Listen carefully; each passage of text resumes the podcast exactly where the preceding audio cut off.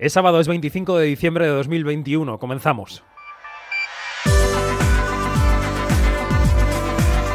Quinótico. Cine, series y cultura audiovisual con David Martos. Onda Cero. Feliz Navidad y bienvenidos, bienvenidas a Quinótico, el programa de cine y series de Onda Cero que se emite todo el año vía podcast pero que salta a la antena en fiestas de guardar como hoy. Y hoy, en esta Navidad pandémica de sexta ola, contaremos que ha tenido que venir el hombre araña, o más bien el chico araña, a salvar parcialmente el balance de los cines, que no consiguen remontar. ¿Cómo van a remontar con este panorama que tenemos, verdad? Spider-Man No Way Home es espectáculo, es nostalgia y es lo que vende en las salas y nos deja planteado para el año que viene, el año 2022, cómo va a ser el modelo de los cines físicos. Cine evento, cine show, el cine intimista, de producción pequeña o media, tiene un futuro muy muy oscuro en sala. Hoy iluminamos el presente hablando de los estrenos de esta Navidad. Soy David Martos y esto es Quinótico. Quinótico, Onda Cero.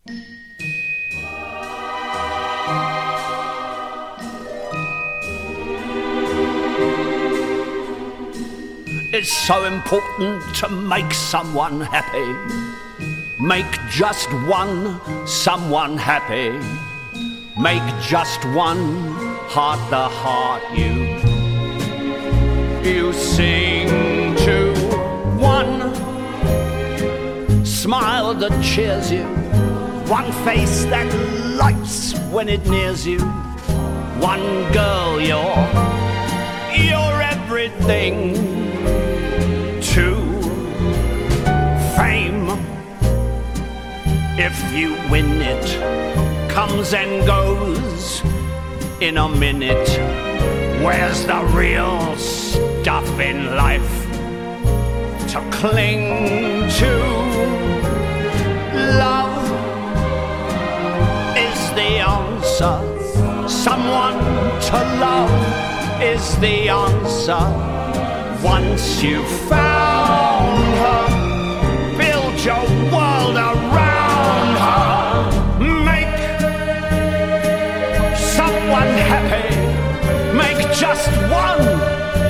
someone happy,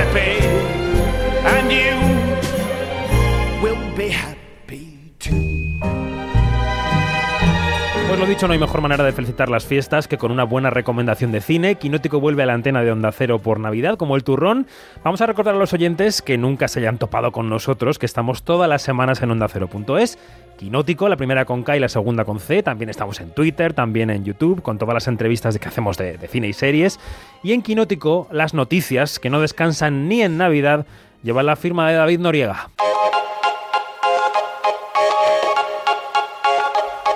Quinótico, lo que tienes que saber. Le vamos a desear feliz Navidad a David Noriega. Buenas noches. Buenas noches, David. Feliz Navidad. ¿Cómo estás? Haciendo la digestión ya de los langostinos, supongo, ¿no?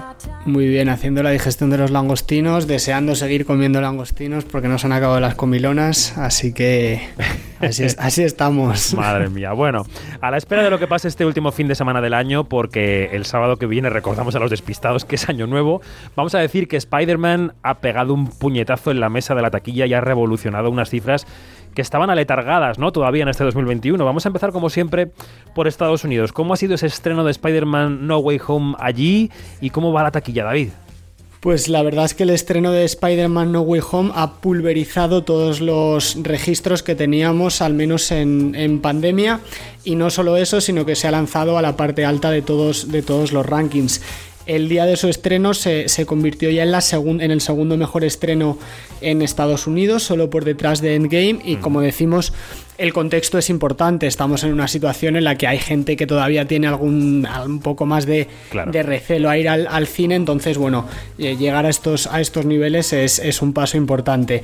La película de John Watts, protagonizada por Tom Holland y, Zendaya, consiguió en su primer fin de semana en Estados Unidos 260 millones de euros, que es también el tercer mejor fin de semana de, la historia y en, total en todo el mundo eh, alcanzó casi los 600 millones, ¿no? Ahora en un ratito hablaremos de, qué ha hecho en España, pero bueno, siguiendo con la taquilla de, Estados Unidos, el, segundo puesto ha sido para Encanto, muy muy lejos, con 6,5 millones de, dólares en esta cuarta semana. En total lleva 81 millones y, medio. Y bueno, más o menos podríamos decir que ya está un poco eh, amortizada porque ahora hay por delante varios, varios estrenos de animación que pueden que pueden atraer más al público al público infantil que ya haya visto la película de Disney. Bueno, y el tercer puesto es para Website Story, que en su segundo fin de semana ha conseguido tan solo 3,7 millones de dólares, lo que confirma bueno, una, una acogida bastante discreta en, taquilla para una película que costó 100 millones y que, y que en estos dos primeros fines de semana no ha, llegado a los, no ha llegado a los 20 en Estados Unidos. Nos contabas que en España también ha dominado Spider-Man con toda claridad, ¿no? Sí, para que te hagas una, idea, las últimas semanas en, este espacio veníamos hablando de taquillas de en torno a los 4 o 5 millones de, euros de recaudación cada fin de semana. Cuando llegábamos a 5 millones de euros parecía ya una buena noticia. Pues este fin de semana se han recaudado 9 millones de euros, pero es que de esos 9 millones, 7 millones han sido solo para Spider-Man, que ha, que ha llevado al cine a, un millón de, personas y en, apenas cinco días se ha, convertido en la película más taquillera del, año en España, superando a Fast and Furious 9.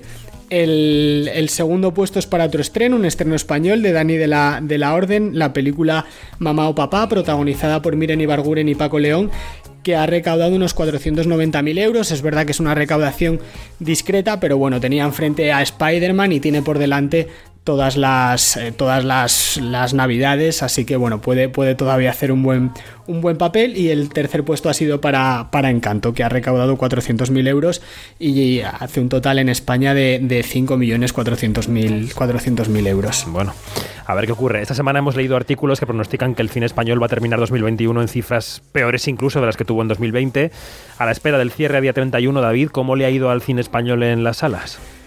Pues si en 2020 se recaudaron unos 43 millones de euros en cine español, según los datos del Ministerio de Cultura para este para este 2020, 2021 parece que nos vamos a quedar en torno a los 40 a los 40 millones, ¿no? A falta de estos días hasta el 31 de diciembre llevamos poco más de 39 millones de, euros, han sido 6 millones y medio de espectadores los que han ido a las salas. Este, este año un dato que puede ser bueno es que ha habido más películas que han superado el millón de euros de recaudación, más películas españolas, han sido en total 10, 3 más que el año, que el año pasado, pero es verdad que ninguna ha llegado a ese récord de, casi 3, de casi 13 millones de euros que consiguió Padre No hay más que uno. Dos el año pasado. Este año las películas españolas más taquilleras han sido A Todo Tren Destino Asturias, que ha llegado casi a los 8 millones y medio de euros, Way Down, que ha superado los 5 millones, y Operación Camarón, que, que se ha quedado en 3 millones y medio de euros. Actualizaremos cifras. A la vuelta de la Navidad, la temporada de premios mm. se toma siempre un pequeño respiro en estas fechas. Justo a la vuelta de Reyes veremos qué ocurre con los Globos de Oro y con los Critics' Choice Awards. Todo si Omicron lo permite, pero ya sabemos dos cosas. Ya sabemos que mm, las ceremonias quieren eh, realizarse y sabemos también que ya tenemos sobre la mesa las llamadas shortlist de los Oscar. Sí, estas shortlists son listas eh, preliminares, digamos, de candidatas a los Oscars, para que nos entendamos, son una especie de nominadas para estar nominadas, ¿no? Eh, este, esta semana ha habido, se han conocido las shortlists de 10 categorías, pero nos vamos a centrar en tres, que son las que, las que tienen un toque español. Una de ellas es la categoría de Mejor Película Internacional, donde ha pasado ese primer filtro de, la Academia El Buen Patrón, la candidata eh, española de, de León de Aragón Noa. Otro, otro trabajo español es eh, Distancias, el, eh, el, corto de, escrito y dirigido por Susan Bejar, que también ha conseguido un, hueco en, en, esa precandidatura en mejor cortometraje. Y otra shortlist es la de mejor banda sonora, donde se ha colado también Madres eh, Paralelas con esa banda sonora de Alberto Iglesias que se está posicionando muy bien de cara a esa, a esa posible nominación y de, esa, de cara a conseguir esa, esa estatuilla. Y te voy, a, te voy a añadir un cuarto porque hay una coproducción hispano-norteamericana en los cortos de animación que es The Windshield Wiper de Alberto Mielgo, que también está en una shortlist. Así que eso no es. Pues también está en nuestros deseos y nuestras velitas Está, en está nuestro radar. de cara al año 2022. Y la crítica de Los Ángeles ha dado ya sus premios anuales y también hay buenas noticias para España. Pues sí, porque la Asociación de Críticos de Los Ángeles ha reconocido el, el trabajo de Penélope Cruz con el premio a Mejor Actriz por su papel en Madres, en Madres Paralelas y otra vez han reconocido a Alberto Iglesias por la mejor banda sonora también en, Madres Paralelas. Como decíamos, tendremos que esperar hasta febrero para conocer los nominados a los Oscars, pero bueno, parece que apuntan, que apuntan maneras. Volviendo a la Asociación de Críticos de Los Ángeles, la mejor película ha sido para Drive My Car del japonés Rusuke Hamaguchi y la mejor dirección ha sido para Jane Campion por el, el poder del perro. Bueno, y acabamos diciendo que aquí en España hemos conocido a los ganadores de los premios ASECAN. ¿Qué películas ha llevado la victoria, David? Pues la película que ha, sido la gran triunfadora en, los premios de la Asociación de Escritores y Escritoras de Cine de Andalucía ha sido La hija de Manuel Martín Cuenca y además lo ha sido por partida triple porque se ha llevado el premio a Mejor Película, a Mejor Dirección y a Mejor Guión. Y además este, esta semana hemos conocido también las, nominadas a la primera edición de los premios Carmen del cine andaluz que se celebrará si la situación lo, lo, permite el próximo 30 de enero en el Teatro Cervantes de, de, Málaga. 24 horas después de Los Feroz, que son el 29. Pues David, que acabes de pasar una buena noche de Navidad y mañana a esta misma hora te esperamos aquí para otra edición de Quinótico, esta vez no con noticias, con el Top Quinótico 2021, ¿vale? Muchas gracias, pues nos vemos, nos escuchamos mañana. mañana. Eso es, mañana, mañana, desvelamos hasta luego, como cada año, las 50 películas que han marcado el año según los votantes y las votantes de Quinótico. Mañana lo contamos, hay mucho que, que comentar aquí. De momento abrimos el observatorio porque esta Navidad llega con mucho estreno que tenemos ya que analizar. Quinótico, Observatorio en Bremen.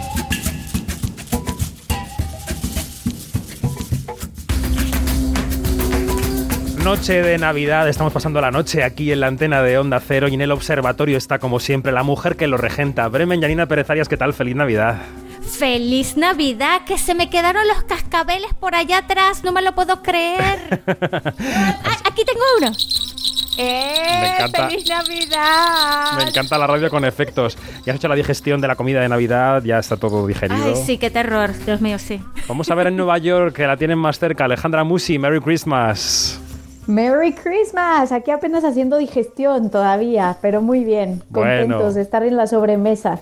Y hasta el estudio esta noche con su gorrito de Papá Noel se ha venido David Iglesias. Buenas noches. Buenas noches, David Martos. ¿Todo bien? Todo bien, todavía digiriendo la comida de Navidad y también Spider-Man. Ahí hablaremos ahora algo de Spider-Man. Venga, vamos a repasar con vosotros los estrenos que van a marcar esta Navidad y queremos también llamar a algunos compañeros que han visto estrenos de estos días para que nos cuenten qué les han parecido. Vamos por partes. Lo primero que hay que hacer aquí es cambiar la música.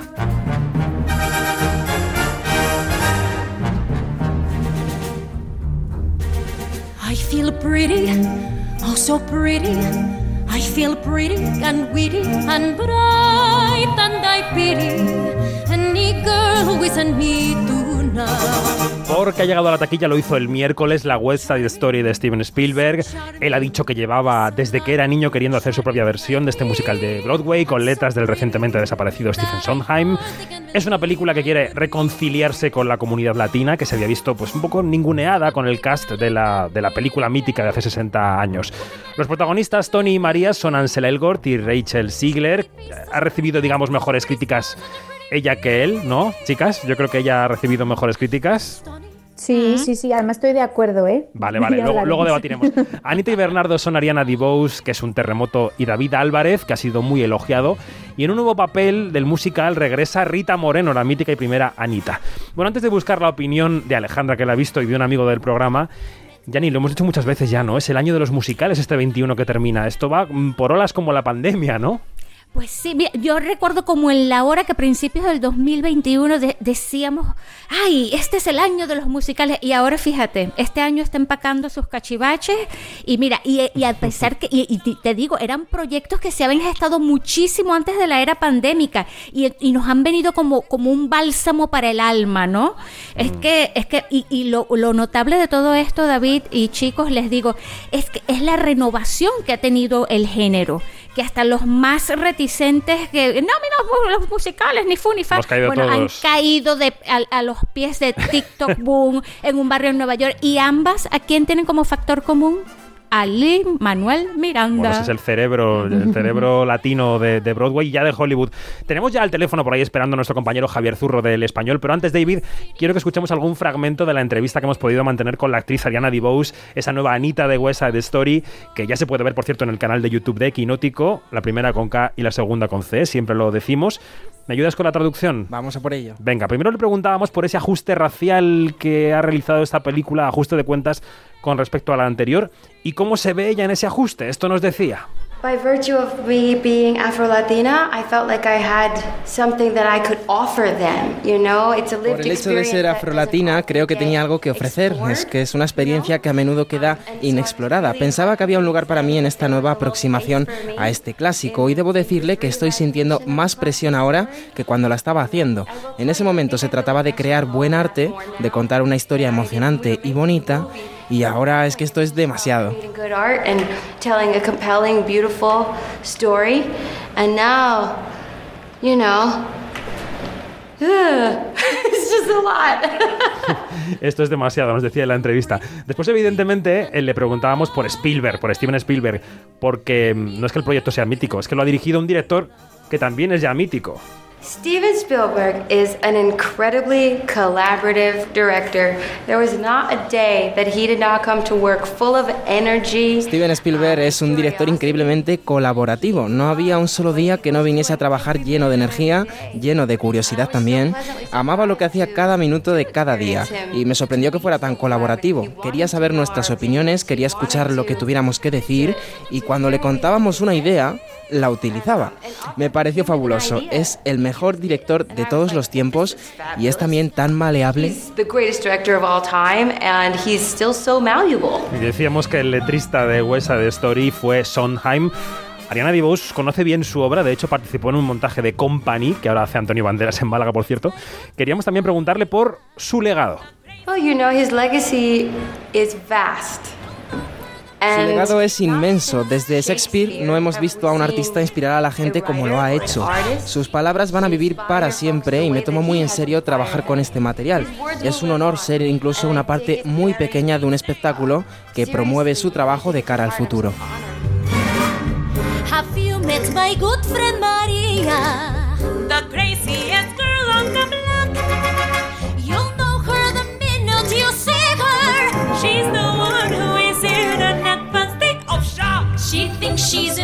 Love. She thinks she's insane. Hi, she isn't in love. She's merely insane.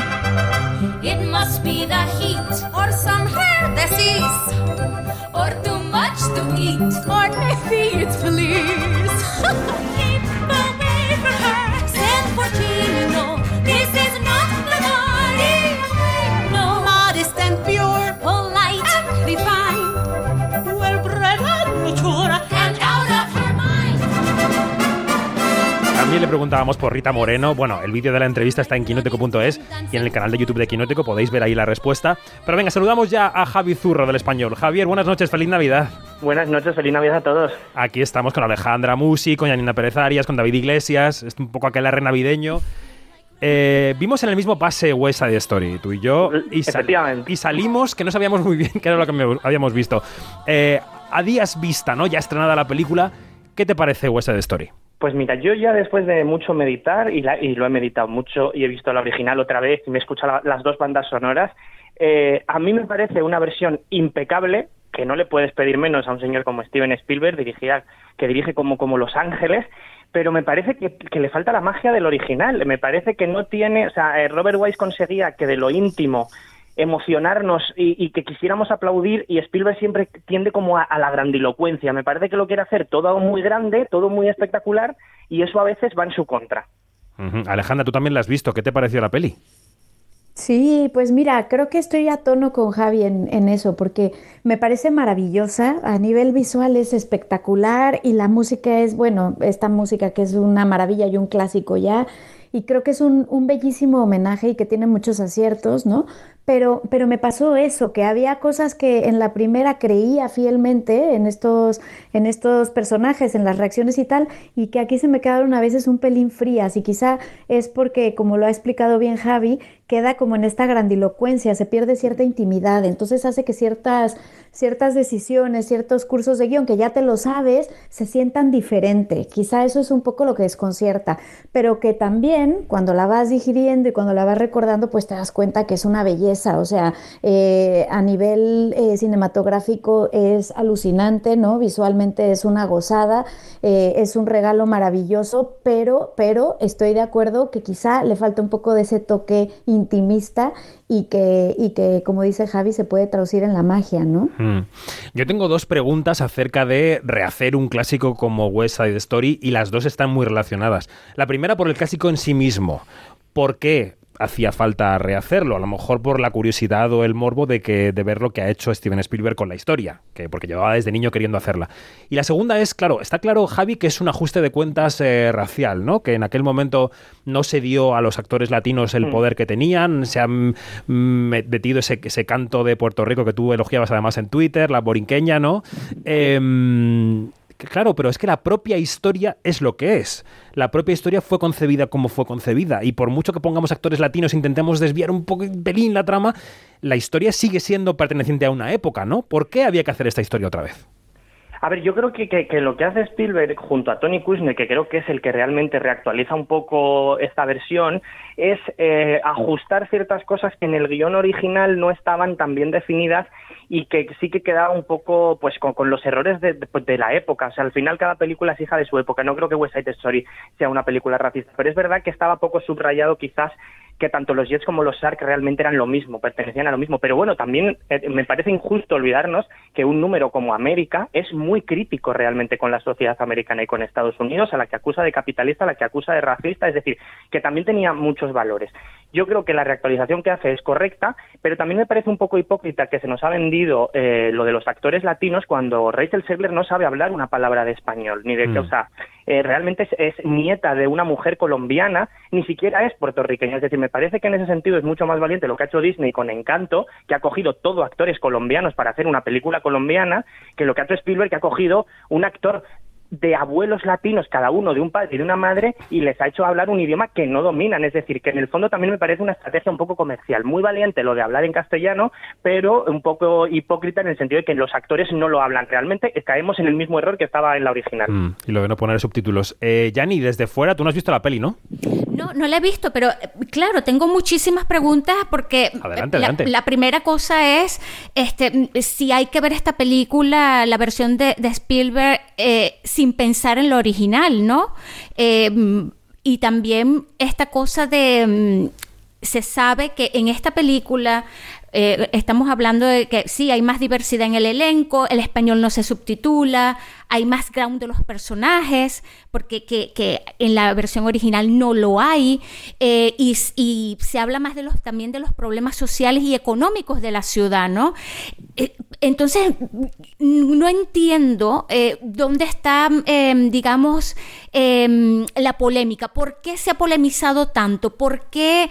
Porque si todo, eh, eh, si todo han sido como que muy buenas cosas, eh, no se ha llegado, digamos, al, al, objetivo que era, que era hacer una mejor versión de la de 1961. O sea, no, no encuentro, digamos, hasta no verla, pues bueno, no encuentro todo esto. Yani, si uno lee las críticas, salvo contadas excepciones, las críticas han sido buenísimas. O sea, ha habido una, revisión de la película brutal de cinco estrellas por parte de mucha gente ahora hay que ver cuando veamos un poco la taquilla de estos días, a ver cómo ha ido con el público. Pero vamos, eh, las preventas no son malas. Lo que ocurre es que hay que ver si el, si el público tiene interés en volver a ver esa historia, ¿no?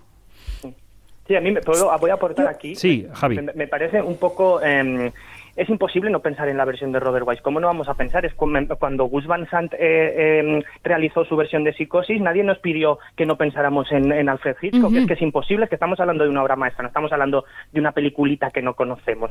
Entonces, creo que los espectadores que no conozcan la versión original o la versión de Robert Wise la van a disfrutar muchísimo más quizás que los que ya la conocemos porque es inevitable hacer esos cambios. Y luego también creo que el problema de estas adaptaciones es que, que son correctas y son necesarias, pero también para mucha gente, el otro día leía un artículo de Mateo Sancho muy bueno que decía que, que hablaba, que cogía um, opiniones de, de- de profesores universitarios que decían que a lo mejor no es suficiente, es decir, a lo mejor en 2021 no es suficiente esta versión, a lo mejor es que el clásico de por sí tenía ya ciertas mm, Claro, no es una historia de este año. mm, ciertas losas que no que, que- que habría que haber también paliado esta vez y que no se ha hecho. Alejandra, ¿querías decir algo?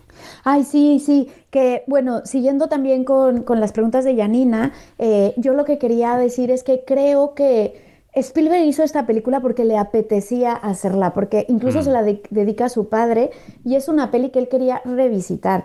Y era imposible que la revisitara en el 2021, en el 2020, sin poner todas estas aristas y toda la diversidad y todo lo que implica estar en el 2021 y lo que exigen en estas producciones. Entonces, eh, creo que lo que hace Spielberg es un ejercicio personal. Eh, él tenía ganas de, hacerlo, ¿no? Y era como algo que, que- que- que- que quería revisitar, que me parece maravilloso además, la forma en que lo hace y por qué no, es Steven Spielberg. Y que todo lo demás, todo lo que se une de más, es parte del momento que vivimos y de lo que exige la sociedad actual. Hubiera sido imposible que hiciera, que hiciera la misma película sin hacer estos pequeños guiños, eh, que, que tiene cosas interesantes. Ya se ha hablado mucho, pero el español y el inglés tienen el mismo, la misma cuota en la película, o sea, están 50 y 50, ¿no? El lenguaje, por ejemplo. Es verdad que no todos los protagonistas son, son 100% latinos, pero se intenta hacer una cuota un poquito más equilibrada. En fin, hace los guiños necesarios para que la película sea políticamente correcta en la época en la que estamos. Pero creo que la intención principal no era hacer a los latinos un lugar diferente al que le dio la película en su día. Bueno, pues la película ya es de los espectadores y espectadoras, ya está en los cines, se puede evaluar, se puede ver y cada uno decidirá si le parece o no, si es mejor que el clásico o no, si es la de Spielberg, en fin, cada uno decidirá. Vamos a ir despidiendo a Javi Zurro, gracias Javi por atendernos un día tan especial, un abrazo, Muchas gracias, feliz Navidad. que vaya muy bien. Y también se nos va Alejandra, que tiene ahí obligaciones eh, familiares navideñas, podemos entenderlo, Nueva York es una tentación, oye, eh, madre mía. Sí, sí, seguimos. Es que estamos en la Navidad, entonces bueno, vamos a seguir comiendo. Un beso Alejandra, hasta luego. Un besazo a todos. Felices fiestas. Adiós. Adiós. Nos quedamos con Janina y con David Iglesias. Eh, por cierto, David, mañana sabremos qué pasa con el top quinótico. Bueno, bueno, estoy nerviosísimo por ver los resultados que salen de ahí. No os voy a preguntar lo que habéis votado, pero bueno, ya os lo, lo desvelaremos mañana. ¿Os parece que sigamos con una película de animación que también está ya en cartel? Es una secuela, es Canta 2. Nos encontramos de nuevo con los animales de Canta que han puesto en marcha su teatro. Si habéis visto la primera parte sabéis de lo que hablo. Pero que ahora sueñan con triunfar en una gran capital. Se incorporan voces como la de Ana Milán o la de Luis Tosar.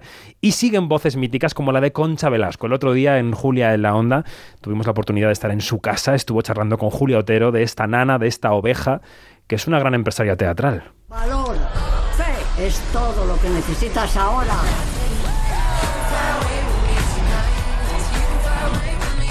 Buenas noches, tengo el gran placer presentarles un nuevo espectáculo con el regreso del legendario Clay Holloway. Vuelves a interpretar en esta ocasión, Concha, a Nana, ¿no? Que es una Sí, veterana empresaria, que es una oveja, es una ovejita, ¿no? En la es película. una oveja y, y fíjate en la, en la primera, porque a mí la primera me encantó y yo digo, a ver si voy- no voy a llegar yo para ver si cuando hagan la segunda para seguir. Sí, a ver si no voy a llegar. Sí, Mira pues, si has llegado. ¿Has visto cómo sí que en, has en llegado? la primera ella bajaba la escalera de Sunset Boulevard. Tú no sé si has visto la peli. No, no la he visto la primera. Pues no, la, bueno, la esa primera tampoco, es claro. absolutamente maravillosa. Y fíjate, el, el traje, el traje que yo se lo copié es el traje del funeral. El cartel del funeral era el traje de, de Nana bajando por esa escalera, porque era, era, era Sunset Boulevard. Ajá. Y acababa maravillosamente porque, bueno, a mí la primera me encantó. Esta es, el personaje es más duro, más... e- Era tan tierna la- aquella nana, ¿verdad? Bueno, pues así estábamos en casa de Concha Velasco hablando con ella. Fue una entrevista maravillosa que os invito a recuperar en la página web de Onda Cero. Vamos ahora, si os parece, con una comedia navideña de humor negro, Janina, que buena falta nos hace. Y se llama Silent Night, eh, Noche Silenciosa. Suena así.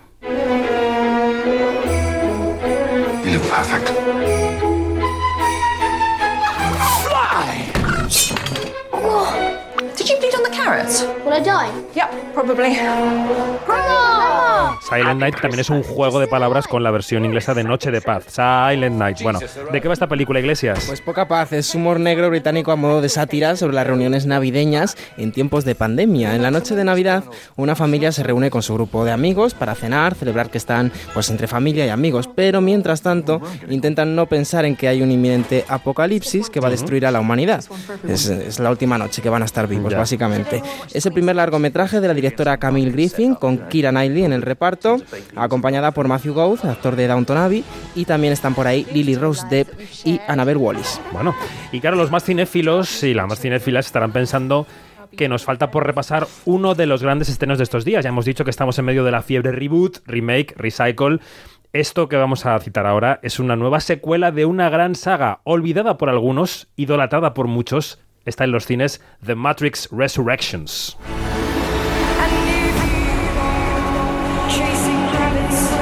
If you want the truth, Neo, you're going to have to follow me.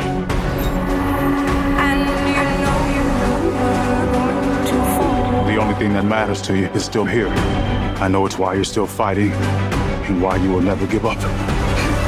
Bueno, ¿cómo llegamos a esta película, David? ¿Qué se puede contar y qué no? Piel de gallina con ese tráiler, ¿eh? Madre mía, las sensaciones eres que muy da. joven y te ponen la canción del White Rabbit y ya te emocionas. Venga, va. A ver, se puede contar que regresan 20 años después dos de los protagonistas del reparto original, Keanu Reeves vuelve a ser Neo y Carrie Ann Moss como Trinity. Se incorporan además a la saga, las de la, a la saga de las hermanas Wachowski, Neil Patrick Harris, el actor de Cómo conocía vuestra madre, y el actor de Mindhunter, Jonathan Groff, que va a ser el nuevo agente Smith.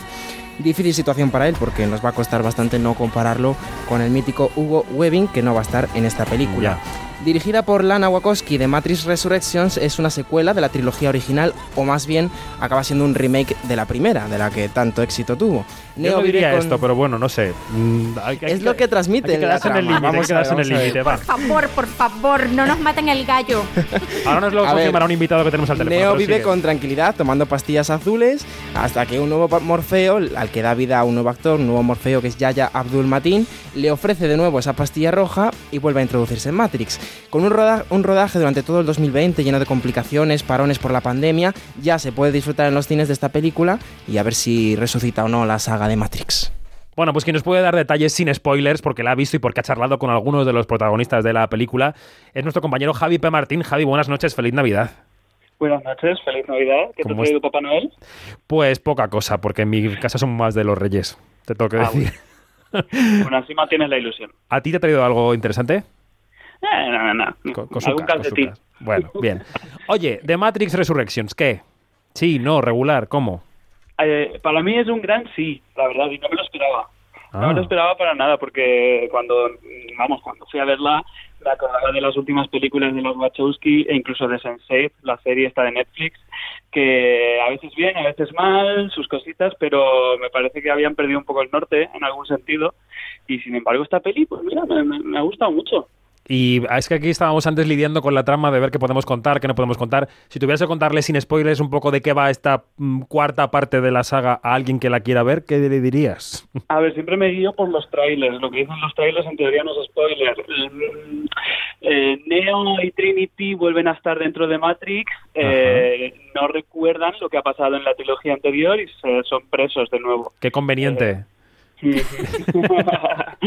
sí, sí, sí, sí. De eso ahí pasan muchas cositas. Es, es muy guay. Es una película que es muy consciente de que es un de que está dentro de la moda de los remakes, de los revivals, de los reboots estos y juega mucho con eso, juega mucho con, con esa idea.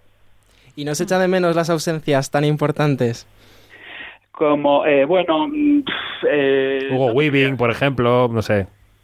¿Como quién? Hugo Weaving, el agente Smith. decía yo antes, sí, sí. Ah, es verdad. Sí, bueno, a ver, eh, eh, es verdad que él y Lawrence Fishburne, que era Morfeo, Sí. son las dos grandes caras que no están, pero... Están las- bien los dos- sustituidas. Los dos personajes están de alguna forma. Claro, claro. Sí, sí, sí. Yanina, ¿tú eras de Matrix, de la sí, original? yo soy Super Matrix, Dios mío, Dios mío.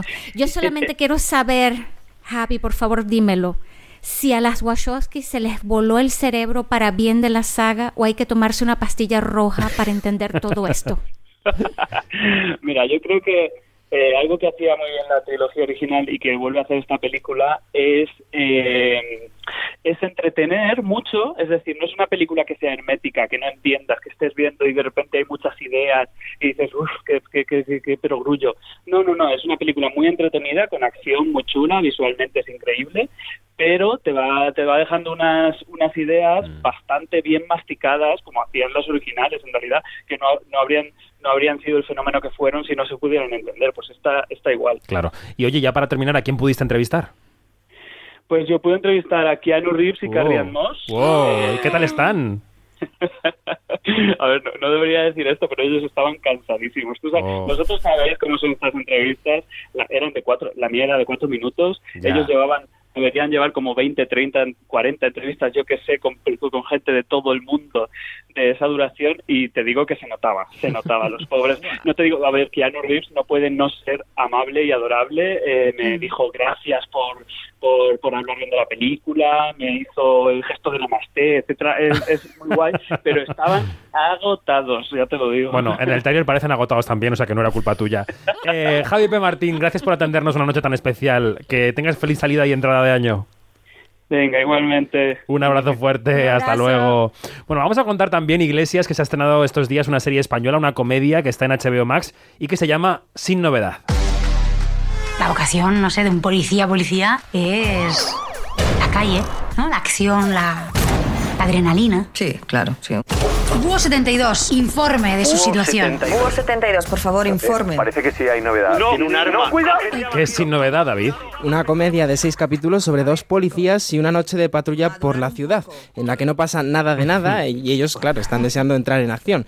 Como no ocurre nada y todo el mundo parece que es muy bueno, pues pasan la noche hablando y contándose secretos y anécdotas entre ellos, hasta que aparece una pareja de delincuentes que están esperando un cargamento de droga. Con Carlos Areces, Arturo Valls interpretando a esos dos policías y también por ahí salen en la comisaría Pilar Castro y Tony Acosta. Bueno, y como este programa de Navidad nos vale para mirar a las próximas semanas, para hablar de algunas de las películas que van a llegar a la cartelera, tenemos que hablar de la cinta que ganó el premio Forqué al mejor documental hace un par de semanas.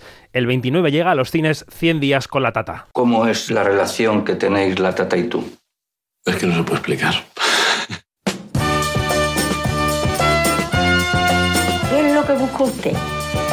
Pues yo busco que anotemos aquí un montón de cosas que queramos hacer. Yo lo único que deseo es estar siempre junto a tu vera. Bueno, el director y coprotagonista del documental que tiene la gentileza de atendernos esta noche de Navidad aquí en Onda Cero es Miguel Ángel Muñoz. Buenas noches. Hola, muy buenas noches. ¿Cómo estás? Muy bien, feliz Navidad. Eh, Feliz Navidad. Lo que primero que quiero preguntarte es cómo te ha sentado ese premio Forqué que al que te llevaste a la tata para recogerlo, que fue maravilloso. Pues, pues efectivamente, con mucha alegría. Eh, Imagínate, el- han sido como que vengan los Reyes Magos por adelantado.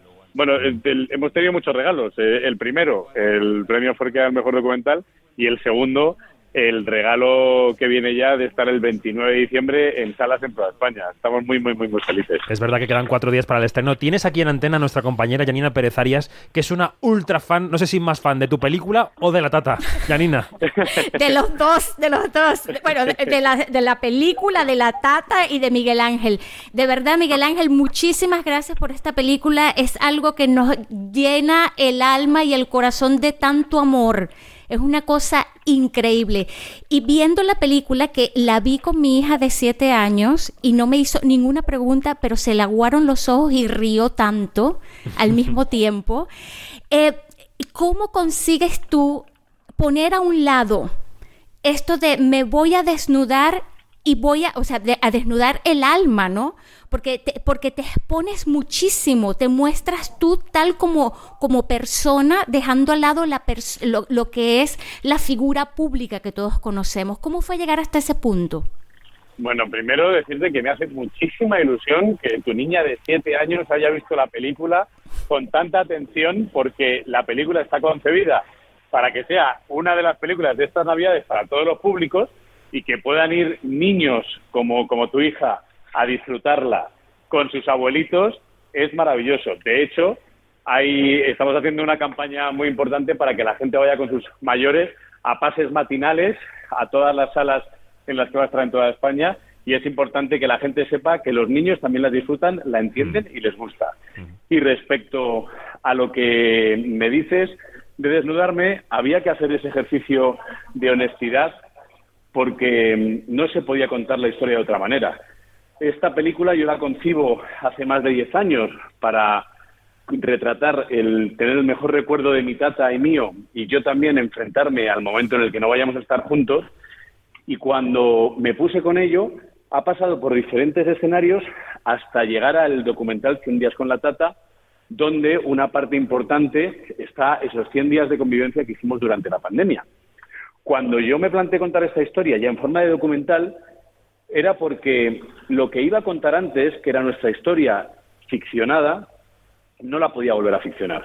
Lo que nos había pasado había sido tan extraordinario y tan fuerte que realmente había que ponerse delante de la cámara a corazón abierto y contarlo tal y como era. Y entre ello, pues también me pareció pertinente contar las sesiones de terapia que yo había tenido antes para poder intentar prepararme para ese momento en el que no estemos y luego para contar también lo que me pasa durante la pandemia como cuidador de mi tata que es donde realmente me he dado lo difícil que es cuidar a una persona mayor, tanto eh, física como emocionalmente. Y bueno, tengo que reconocer que me da cierto pudor cuando incluso yo lo veo en la sala, pero había que hacer ese ejercicio de honestidad. Eh, no solo es difícil cuidar a una persona de esa edad a la que tienes ese cariño y con la que convives o decides convivir en ese momento, sino que también es complicado dirigirla, ¿no? Porque en el fondo tú tenías que retratarla con una cierta idea artística de lo que querías hacer, ¿no? ¿Cómo combinaste la convivencia del día a día con el plan artístico de lo que estabas construyendo? Bueno, pues son, es una pregunta muy interesante porque realmente la película no solamente es, como, como decía, lo que hemos vivido durante la pandemia o lo que se ha visto en su cuenta de Instagram Soy la Tata Real cuando hacíamos el programa Cuarentata, no. Es una película de cine, en este caso una película documental, y efectivamente hay un ejercicio importante momentos en cuanto a la interpretación. La primera vez que nos pusimos delante de la cámara fue en el año 2016, digo delante de la cámara profesional, con un equipo de 25 personas y mi director de fotografía, José David Montero, que venía de rodar, de rodar sin ir más lejos, con John Travolta. Vino de Vancouver a rodar con la Tata. Y yo esto se lo explicaba, le decía, Tata, viene un director de fotografía súper, súper importante. E, e, e, ella ya me había oído hablar de él porque era amigo mío, ¿no? Y, y realmente lo que lo que experimenté desde el primer día con ella es que parecía que llevaba haciendo esto toda la vida, porque al principio el rodaje lo concebía una serie de sorpresas dar, como el viaje a Mérida, etcétera, pero una vez que yo ya tenía rodados los planos que yo quería como esa sorpresa y esa espontaneidad, después empezábamos a jugar al director y la actriz y repetíamos la escena donde yo le pedía que hiciera cosas diferentes mm. y me sorprendía cada día y cada día más. Tal es así que en el montaje de nuestra película hay muchas escenas que a lo mejor la que se ha montado es la toma 7 o la toma 8. La tata de repente va al mercado y pide unas sardinitas y el público dice, ay, qué maja, qué, qué, qué espontánea y qué simpática es esta mujer. Y lo que no Ahí tenemos eh, problemas para escucharte, Miguel Ángel, tenemos eh, dificultades con la comunicación, pero bueno, creo que queda claro el mensaje, la fuerza de la película y creo que está el 29 en salas, como dices, así que vamos a dejar que la gente juzgue por sí misma. Miguel Ángel Muñoz, un abrazo enorme, feliz Navidad, buenas noches. Feliz Navidad, que lo paséis todos muy bien y que disfrutéis mucho de la película en los cines, porque como bien dices, solo se pueden ver en cines a partir de este 29 Pues el 29 todo el mundo al cine. Gracias, Miguel Ángel. Un abrazo. Un abrazo. Bueno, vamos a decir que esta próxima semana también se estrena una película que pasó por el Festival de Venecia y que su director, Paul Schrader, ha colocado en el número uno de su propio ranking, El Contador de Cartas. There is a weight a man can accrue. This is where all the good stuff happens.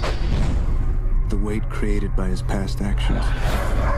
¿De qué va la película, Iglesias? Pues un thriller que nos introduce en el mundo de los casinos a través de un ex militar atormentado por su pasado y reconvertido en jugador profesional de póker. Se llama Guillermo Tell y está interpretado por Oscar Isaac, con William Dafoe, también Tiffany Haddish y Ty Sheridan en el reparto. El contador de cartas es la historia de una venganza contra un alto mandatario del ejército. Está producida por Martin Scorsese y es también el regreso del veterano director de Taxi Driver, Paul Schrader, desde El Reverendo, que se estrenó en 2017. Mm. Y nos queda hablar de una película española que llegó en San Sebastián que se llama La abuela y que supone la vuelta al terror de Paco Plaza y el descubrimiento de la actriz Almudena Amor. Mm, breve, Yanni, que nos quedamos casi sin tiempo. ¿Qué te pareció La abuela? A mí me pareció que Paco Plaza sabe muchísimo de su oficio, es un tejido muy fino de códigos del género, a mí me divirtió e intrigó y eso es al final lo más importante de una película. Efectivamente. Muy bien, muy buen resumen. Pues justo vamos a escuchar la charla que mantuvimos en Donosti con Paco y con Almudena, pero antes os despido. Hasta mañana, hasta el top. ¡Ay, qué nervios! David Iglesias, hasta mañana. Hasta mañana. Yani, hasta, mañana. Hasta Adiós. mañana. Vamos a ver cómo suena la abuela y escuchamos nuestra charla con Paco Plaza y con Almudena Amor. Quinótico, la entrevista. Eh, sí. Le llamo del Hospital San Gabriel de Madrid. Su abuela ha sufrido un accidente y la hemos ingresado. Como usted es el único familiar que consta, sí necesitaríamos que viniese cuanto antes. Claro. Claro, por supuesto. Gracias. Desde ese momento, su abuela es una persona parcialmente dependiente. Necesitará ayuda para muchas cosas. Pero puede mejorar. Estamos con Paco Plaza y con Almudena Amor, el director y la protagonista, o una de las protagonistas de La Abuela, película concurso aquí en San Sebastián. Paco Almudena, ¿qué tal? ¿Cómo estáis? Pues muy emocionados porque justo estamos en el día en que se proyecta la película en el Cursal para todo el público, para el equipo de la película, nuestros amigos y pues una emoción muy grande. Sí, igual yo me siento agradecida. Es el- la primera vez que voy a ver la abuela con público. Es la primera vez que estoy en San Sebastián presentando película y bueno, pues súper emocionada. Bueno, eh, eres la estrella del festival. Porque llevas aquí toda la semana, has tenido dos grandes películas en sección oficial.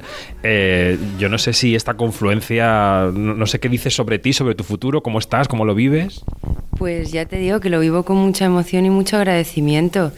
Creo que al final es una mezcla de trabajo y azar, destino, no sé cómo decirlo. O sea, al final son casualidades, supongo, pero mm, una casualidad que, pues, que estoy disfrutando muchísimo. Decías, Paco, esta mañana en la rueda de prensa que, que- que te parece que el envejecimiento nos produce terror, que es, una, que es como una especie de, de noción que está ahí en el horizonte a la que evidentemente todos tenemos que llegar con un poco de suerte, pero que nos produce miedo. ¿Por qué crees que esto nos produce miedo? Incluso más que la propia muerte, quizá, ¿no? Yo creo que mucho más que la propia muerte, ¿no? Yo creo que, sobre todo porque cuando envejecemos, nos hacemos mayores, lo que nos son rastros de, de que dejamos de ser las personas que, a, las, que- a las que estamos acostumbrados a ser, ¿no? O sea, cuando te empieza a costar agacharte, atarte los zapatos, son cosas que no van a volver. Eres consciente del, del deterioro físico y construimos constantemente máscaras, ¿no? Nos vestimos como si tuviéramos 10 años menos, eh, te colocas todo tipo de cosas, te tiñes, eh, tener arrugas es un pecado. Eh, hay una especie de satanización de- del paso del tiempo en el que parece que envejecer es un pecado y sobre todo que el mejor piropo que te pueden decir es que no aparentas la edad que tienes, ¿no? Es algo que nos tomamos como un cumplido, cuando en realidad es algo de, bueno, tampoco está mal aparentar la edad que uno tiene. En La abuela tu personaje es una modelo que trabaja en París, a la que llaman porque su abuela ha tenido un accidente, digamos, y viene a, Madrid a cuidarla. Eh, y luego tienes muchísimas escenas con Vera Valdez, soy- compartís muchísimas escenas. Eh, claro, es una mujer ah, que no habla bien castellano, a pesar de que lo intenta, eh, pero la comunicación entre vosotras en la película, incluso, eh, mm, no quiero revelar nada, pero incluso eh, mm, teniendo un personaje que apenas habla, ¿no? Eh, es, con los ojos, ¿no? Es, es- os miráis mucho, sobre todo tú a ella, y esa conexión, ¿cómo se trabaja? Pues se trabaja eh, con un buen director detrás que hace interlocutor. Se trabaja trabajando, sí, la conexión, el cuerpo, la presencia, el mirar al otro, el escucharle más allá de las palabras y el, y el buscar esas palabras que no llegan realmente. O sea, es como hay algo que, que- que mi personaje necesita que nunca va a recibir.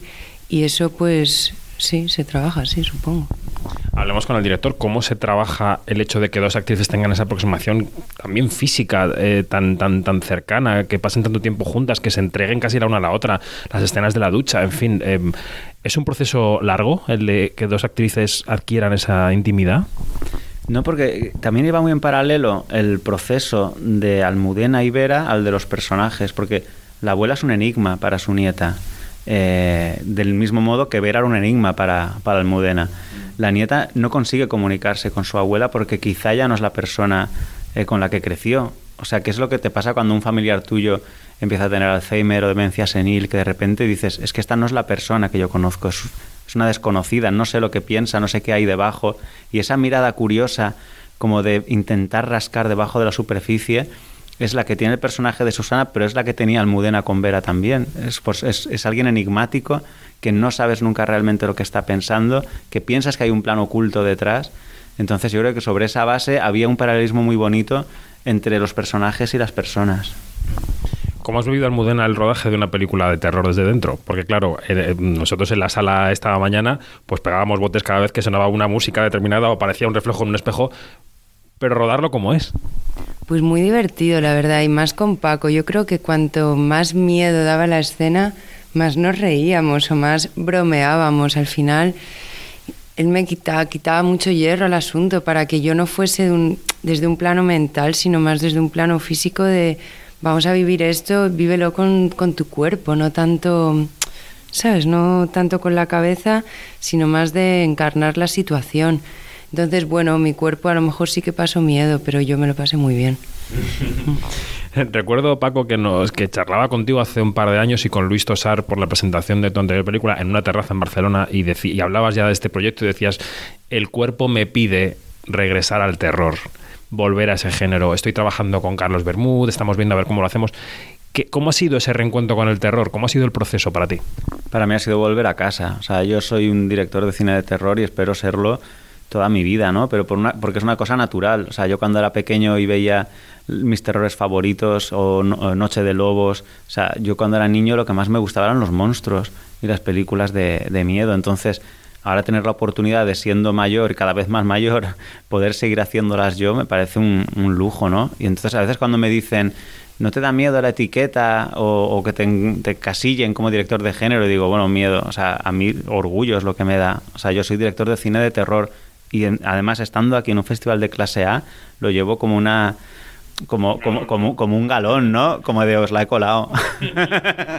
Ayer eh, asistíamos a una presentación de A3 Media Cine y de Warner y decía Mercedes Gamero, bueno, nosotros sabemos que un al año de terror hay que hacer, porque a la gente le encanta, porque van a verlas tal, entonces a ver qué ingredientes tenemos este año, cuál podemos hacer, ¿no? Y presentaban, por ejemplo, La Niña de la Comunión, que será una película que llegue en los próximos meses.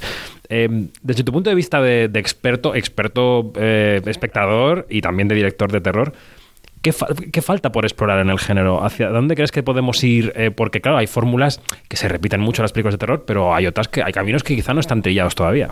Pero totalmente. O sea, los terrores son infinitos y además se renuevan. Las películas cambian porque el mundo cambia. O sea, nuestra mirada sobre las personas cambia, nuestra manera de relacionarnos cambia. Yo creo que el terror es, una, es como el jazz. O sea, te da una estructura, pero dentro de ahí tienes una libertad de movimientos total yo pienso que hay muchos terrenos inexplorados en el, en el terror y sobre todo creo que es el género más rico que existe, porque por un lado te permite hablar de una forma alegórica y poética sobre cualquier tema que te interese, no tienes que anclarte a la realidad, a las leyes de la lógica, y por otro lado es que te permite tener esa cobertura Es como, como un bombón que está relleno, o sea, está cubierto de chocolate, pero dentro puedes esconder lo que quieras, ¿no? Yo siempre digo que, por ejemplo, El Exorcista es una película sobre una madre trabajadora que se siente culpable porque no dedica tiempo a su hija, ¿no? Y luego la cobertura de chocolate es que la posee el demonio, pero el corazón de la película es, es esa culpa que ella siente de no estoy cuidando a mi hija y de ahí nace el terror. De hecho, las películas de terror solo funcionan si, el, si eliminando el elemento terrorífico siguen funcionando. Es interesante. Eh, hemos quedado al comienzo de esta charla que no íbamos a ser edadistas, que no nos importan las edades de la gente ni que parezcamos la edad que sea, pero tú es que eres muy joven, Almudena, es un hecho, es un hecho biológico. Y la gente de tu edad eh, ve muchas películas de terror, pero también muchas películas de terror en plataforma. Y esta película se va a estrenar en un cine, que y además ha sido hecha para cine, con esa pretensión. Eh, voy a pasar por los dos, pero voy a empezar contigo. ¿Qué, qué pensáis sobre, sobre los cines, el futuro de los cines, el hecho de ver peli, una peli en un cine? A ti, por ejemplo... Es decir, porque hay gente que tiene a lo mejor más edad, ¿no? Que tiene más reparo con el hecho de que las películas desaparezcan de los cines. Hay otra gente que, bueno, pues que ve con más naturalidad que las plataformas estrenen películas. ¿Tú cómo lo ves? Bueno, a ver, eh, creo que una cosa no quita la otra. O sea, me parece genial que existan las plataformas porque, bueno, pues al final tienes un abanico de películas súper extenso para ver, pero los cines son geniales. O sea, llegar a una sala, entrar, la oscuridad, la gente, como no sé, la pantalla grande. Esta película la rodamos en 35 y creo que eso es algo que se va a apreciar en el cine, el sonido, como, no sé, y más el terror. Creo que vale la pena verla en una sala y vamos, no sé, mi, a mis amigas les encanta ir al cine somos todas muy jóvenes, o sea que supongo que no es algo que no se va a pasar de moda, espero.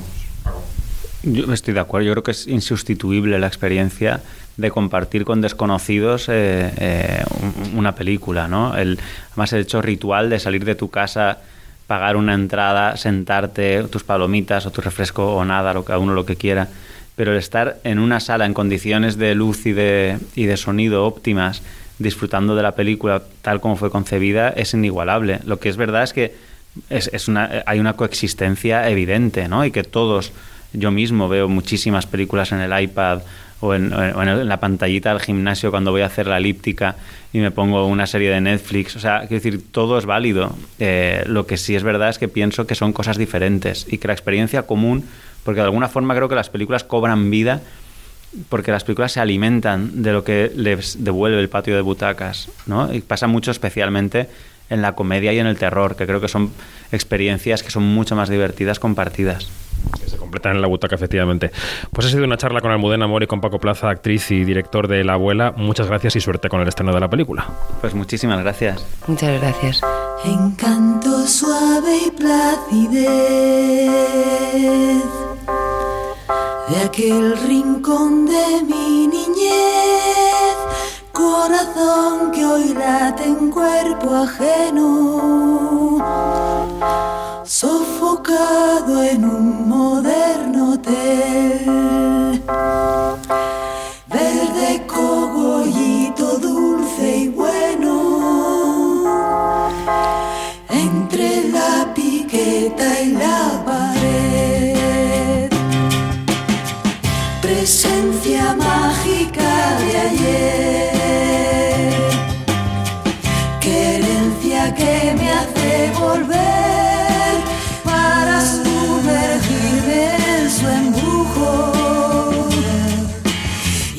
y aturdirme una y